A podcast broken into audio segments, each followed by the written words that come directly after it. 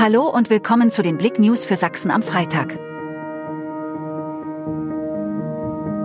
Hagelmassen, Starkregen und Sturmböen im Vogtland sorgen für starke Schäden. Heftige Unwetter sind am Donnerstagnachmittag erneut über den westlichen Teil des Freistaates gezogen und haben verbreitet Schäden angerichtet. In Klingenthal musste die Feuerwehr zu mehreren Einsätzen ausrücken. Schwere Sturmböen und heftiger Starkregen haben hier für Überflutungen und Sturmschäden gesorgt. Wetterbedingter Feuerwehreinsatz in Bockau, umgefallener Baum durchtrennt Stromleitung. Am Donnerstagnachmittag zog erneut eine Schlechtwetterfront über das Erzgebirge. Erneut traf es Bockau, wo es diesmal zehn Bäume im gesamten Ort umwarf. Mehrere Straßen waren betroffen. Unter anderem auch der Bösewetterweg, auf dem ein Baum, der umfiel, eine Stromleitung durchtrennte.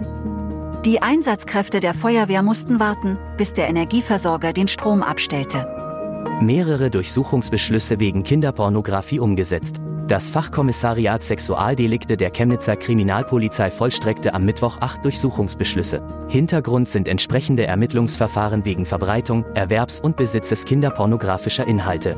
Insgesamt fünf Männer im Alter von 20 bis 70 Jahren sowie drei Jugendliche zwischen 15 und 17 Jahren wurden durch die Kriminalisten aufgesucht. Auf einer Baustelle im Vogtland wird an diesem Samstag gearbeitet. Am Montag soll die Bundesstraße B282 in Syrau nach sechs Wochen Bauzeit für den Kraftverkehr freigegeben werden. Was ihm Kopfschmerzen bereitet hat, erzählt der Bauleiter. Und was noch alles zu tun ist. Den Bericht dazu lest ihr auf blick.de.